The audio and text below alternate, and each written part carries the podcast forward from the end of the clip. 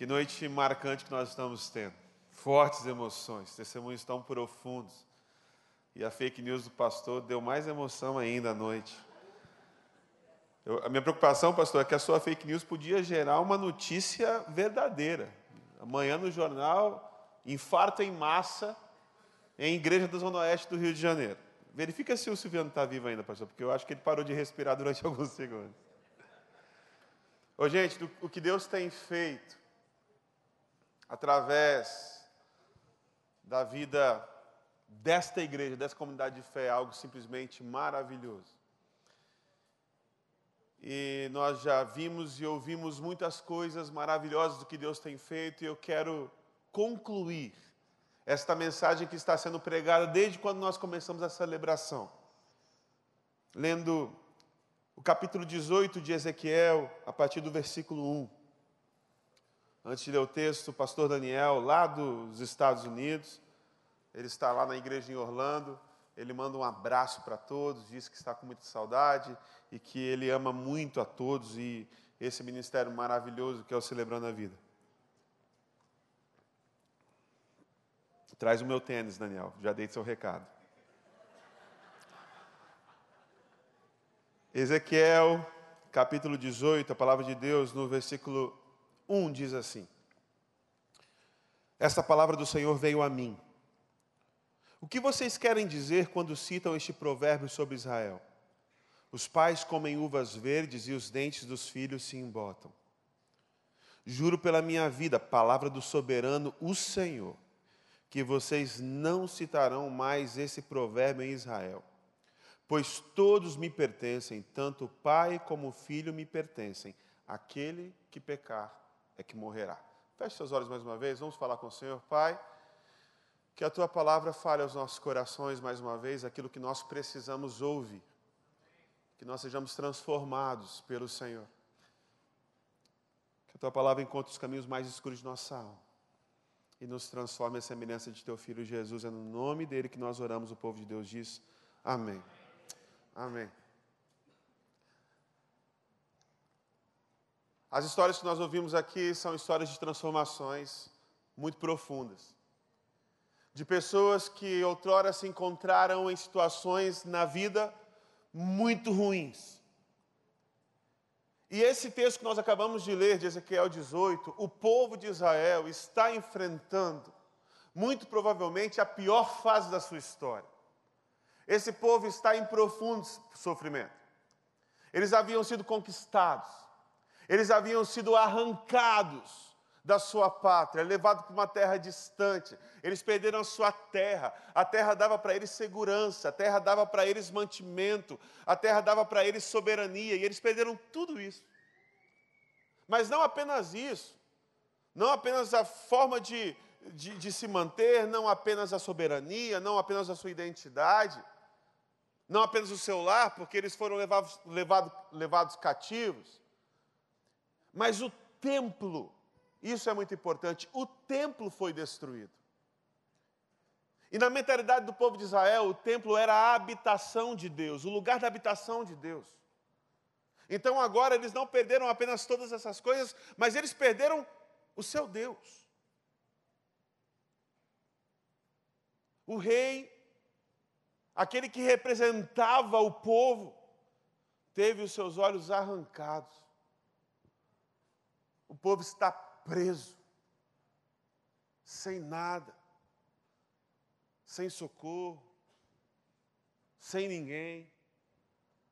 E muitas vezes nós nos encontramos nesse exílio também da alma, onde nós nos achamos sem saída, onde parece que tudo desmorona ao nosso redor.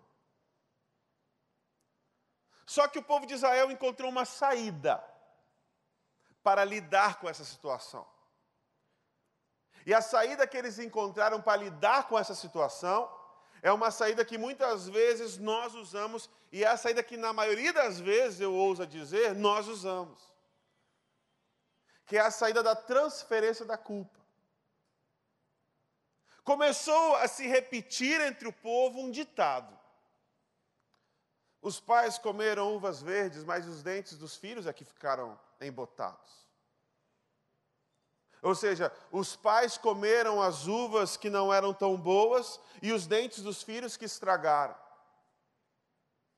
Ou seja, nós estamos nessa situação porque os nossos pais erraram.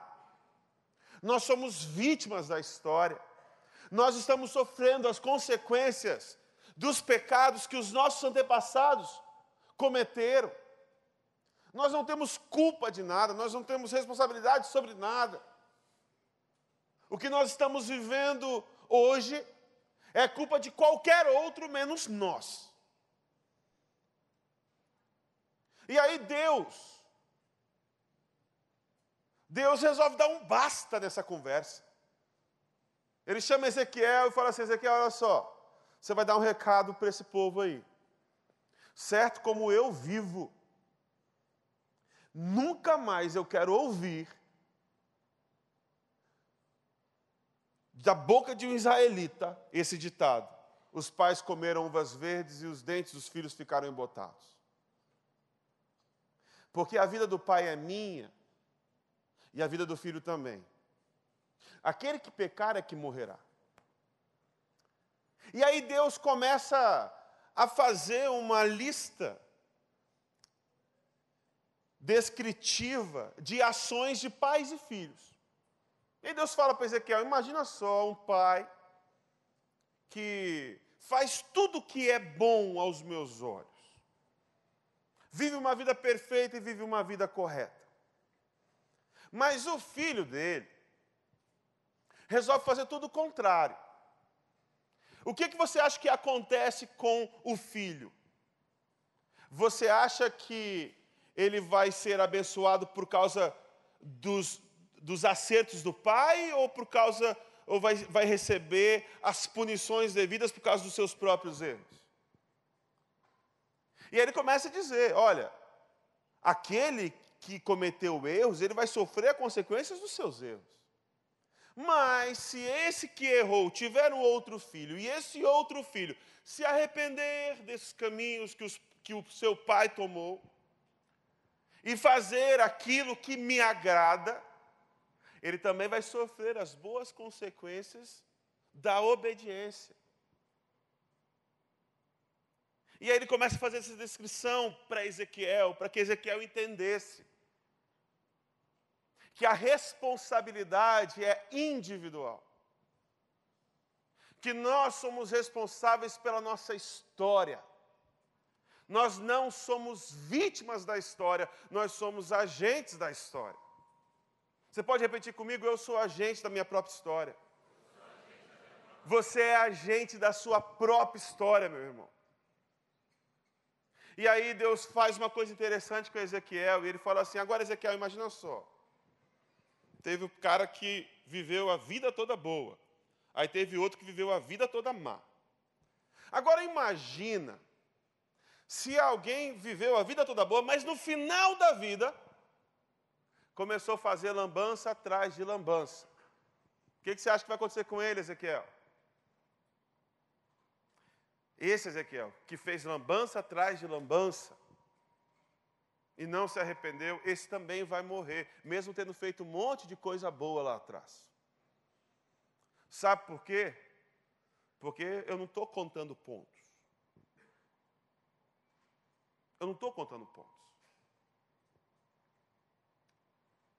E mais à frente, nós vamos ver por que, que Deus fala a respeito disso. Mas primeiro, eu quero falar com você que está aqui nesta noite e que ouviu a história dessas cinco pessoas. Eu quero falar com você que às vezes está vivendo uma situação e você se julga vítima da sua história. E quando você explica a situação que você está, você coloca a culpa em absolutamente todo mundo e tira completamente a responsabilidade de você.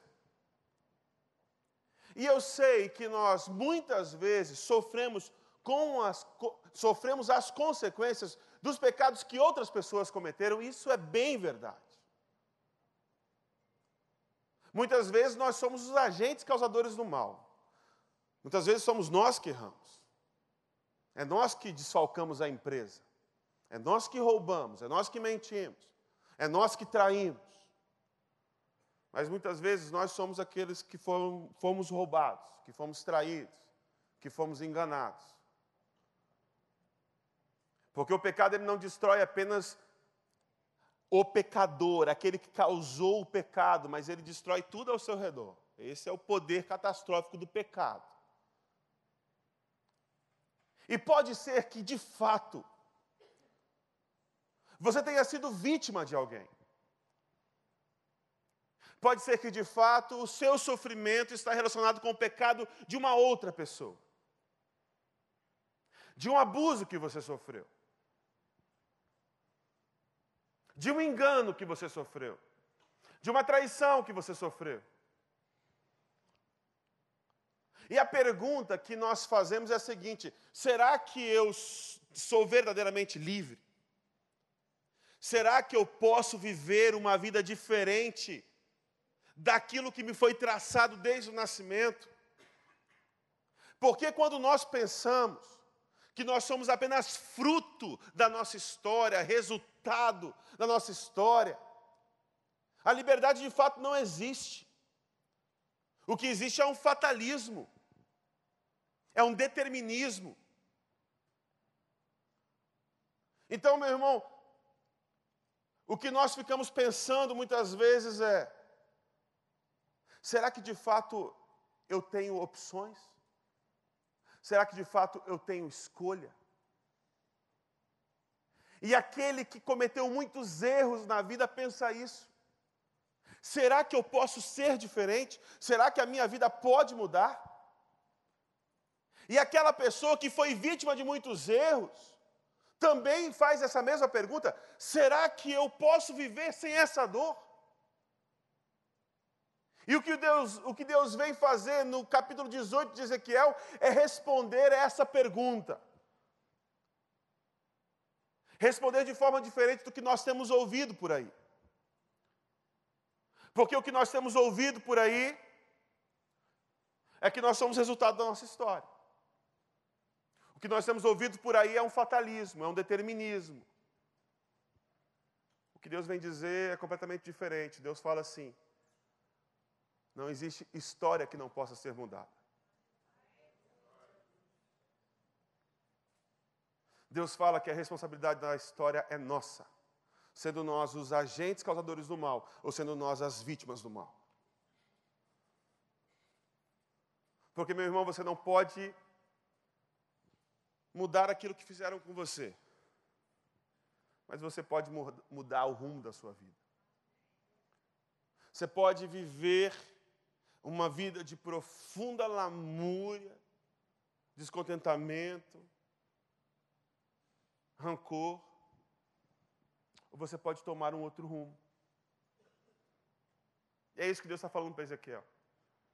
Ele fala para Ezequiel assim: Ezequiel, o povo está preso no cativeiro, no exílio, por causa dos erros deles. A responsabilidade é deles. Meu irmão, eu não sei qual é a sua história. Eu não sei qual é a razão da sua dor. Eu não sei se você é o responsável direto pela situação de vida que está vivendo. Talvez tenha sido você que mentiu, você que traiu, você que desfalcou, você que entrou num vício. Ou pode ser que você tenha sido traído, você tenha sido roubado, você tenha sido enganado, e você seja alguém próxima de alguém que está desperdiçando e se matando no vício. Eu não sei qual é a origem da sua dor. Mas uma coisa eu sei porque a Bíblia me afirma isso.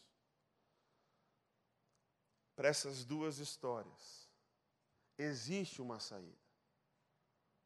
Deus fala: a vida do pai é minha e a vida do filho também. E no versículo 30, ele vai falar assim para Ezequiel: Portanto, ó nação de Israel, eu julgarei a cada um de acordo com seus caminhos. Palavra do soberano Senhor.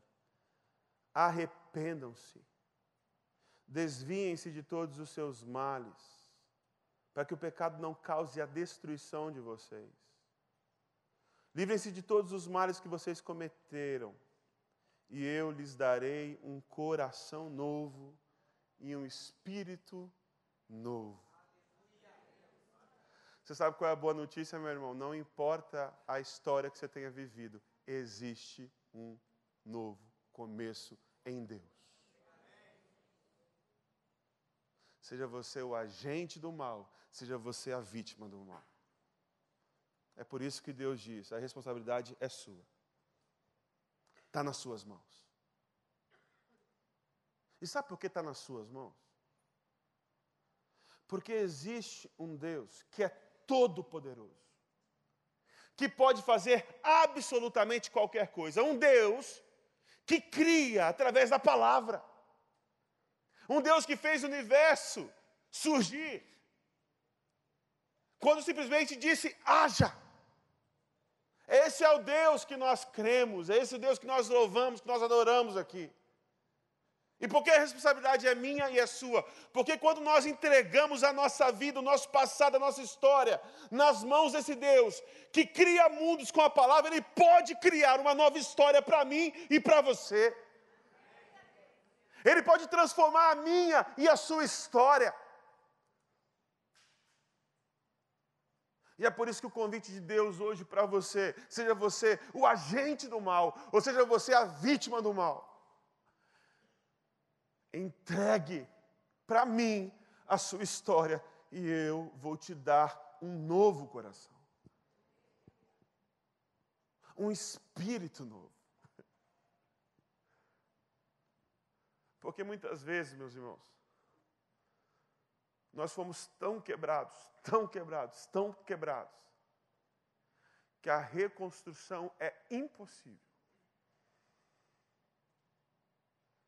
Aí Deus fala assim: quando a reconstrução é impossível, eu construo algo novo. Eu construo algo novo. Deus quer construir algo novo na sua vida nesta noite. Quero convidar você a fechar os seus olhos. Abaixar sua cabeça. E refletir sobre tudo aquilo que você ouviu. Na história da Carla, na história do Reginaldo, na história da Cristiane, na história do Frederico, na história do Fabiano. De pessoas que estavam vivendo o exílio, que estavam vivendo o cativeiro, que viveram a hora mais sombria da sua noite. Pessoas que se viram completamente sem saída. mas que vocês se lembrassem que todas elas estavam de pé hoje aqui, dizendo: A minha vida mudou. Não existe nada que Deus não possa fazer na sua vida, meu irmão. A única coisa que Ele quer que você faça é que você entregue a Ele. Entregue a Ele. Entregue a Ele. Para de responsabilizar os outros. Não, não é por causa do outro que você está sofrendo. Pode ter sido por isso que você sofreu. Mas você pode entregar esse sofrimento nas mãos do Senhor. E Deus vai transformar essa dor que você sente hoje em cura na vida dos outros. Basta você entregar e confiar nas mãos dele. Eu quero convidar você de forma muito corajosa. Você que se vê nessa situação. Eu não sei com quem Deus está falando nessa noite, mas eu sei que Ele está falando com muitas pessoas aqui. E você olha para a sua história e fala assim, cara, as coisas que eu fiz não, não tem jeito. É, não tem jeito. Foi isso que eu ouvi a minha vida toda, que eu não tenho jeito. Para mim não tem jeito. Teu pai falou para você que você não tem jeito. A tua mãe disse para você que você não tem jeito. Na escola diziam para você que você não tem jeito. Não existe nada que Deus não possa dar jeito, meu irmão. E vocês ouviram hoje cinco pessoas cinco testemunhos de pessoas que também não tinham jeito, mas o Senhor deu jeito em quem não tem jeito. E se você se encontra nesse estado, nessa situação, eu quero convidar você ousadamente a sair do seu lugar e se prostrar aqui diante do Senhor. Que nós queremos orar pela sua vida. E eu tenho certeza que se você entregar esse coração seu, tão sujo, tão entregue ao pecado, Deus vai transformar o seu coração e te dar um novo coração. Um coração segundo o coração dele. Mas eu quero falar com você também que está sofrendo as consequências dos erros de outras pessoas. E você que entrou nesse mar de sofrimento. Meu irmão, o início da sua nova vida pode ser hoje, agora, esse momento. Porque se você entregar nas mãos dele, ele vai reescrever a sua história. Vai criar uma nova história para você. Eu tenho convicção que daqui a algum tempo você vai estar aqui também, contando com alegria aquilo que Deus fez na sua vida. Eu quero convidar você também a sair do seu lugar e vir aqui à frente, porque nós queremos orar pela sua vida. Nós vamos cantar essa canção. E se você sentiu Deus falando com você, não resista à voz do Espírito, mas se levante do seu lugar. Venha aqui e se prostre diante do Senhor. Quando te conheci, Jesus, o meu caminho brilhou. Agora minha vida não é mais a mesma. Eu acredito na palavra Eu acredito no poder do teu sangue que me libertou da morte para a vida.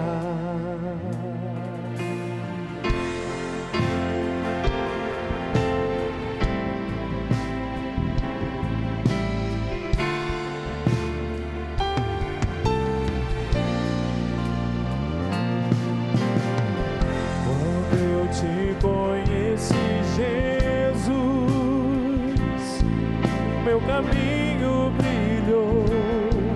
Agora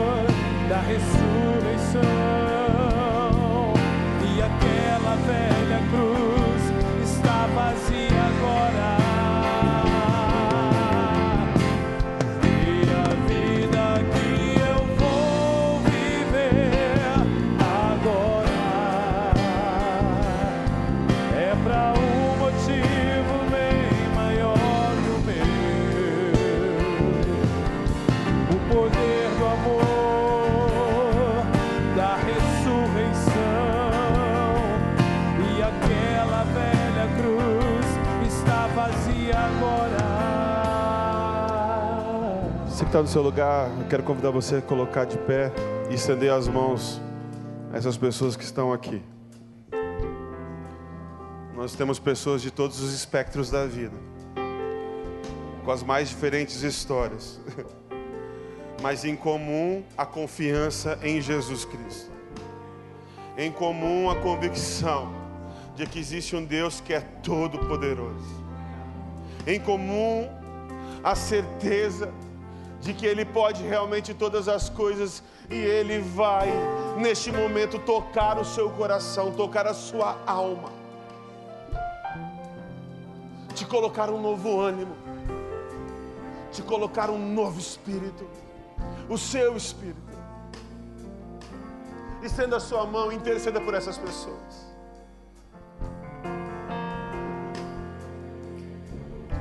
Oh, Jesus.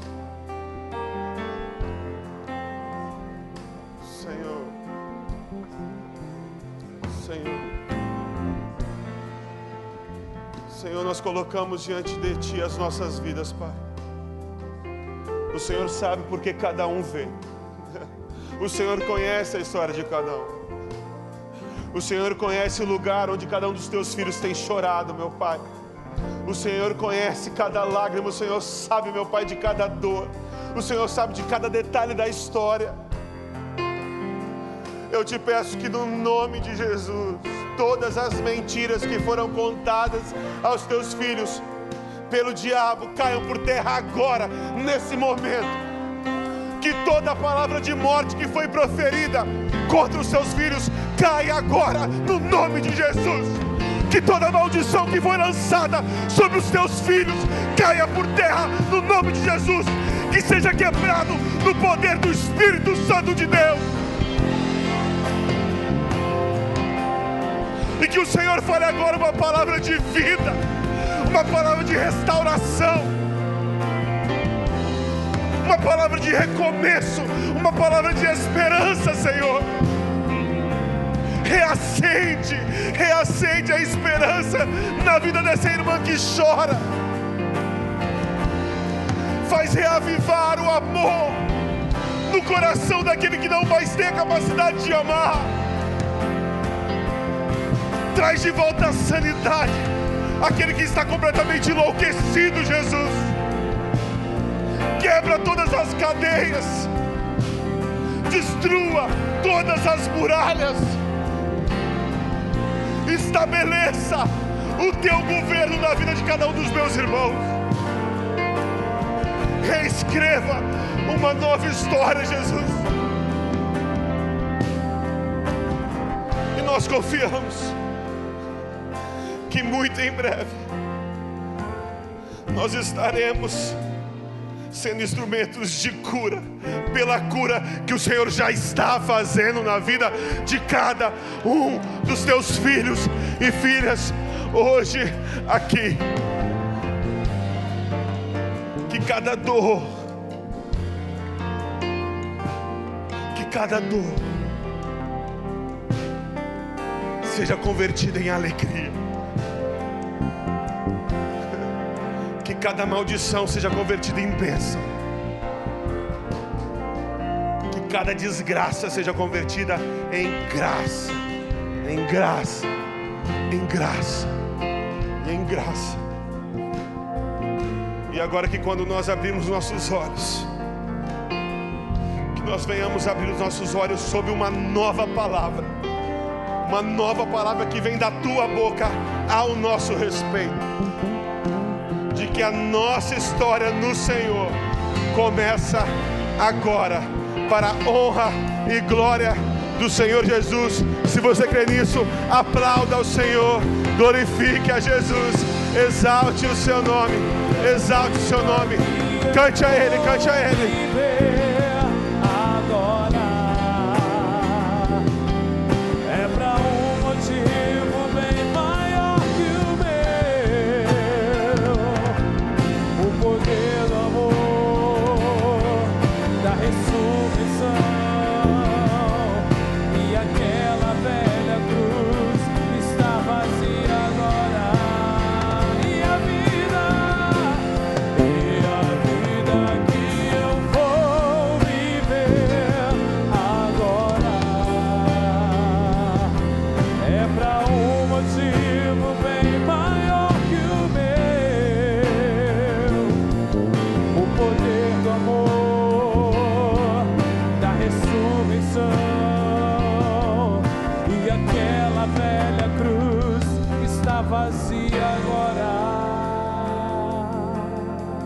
Foi abençoado pelo Senhor Jesus, diga amém.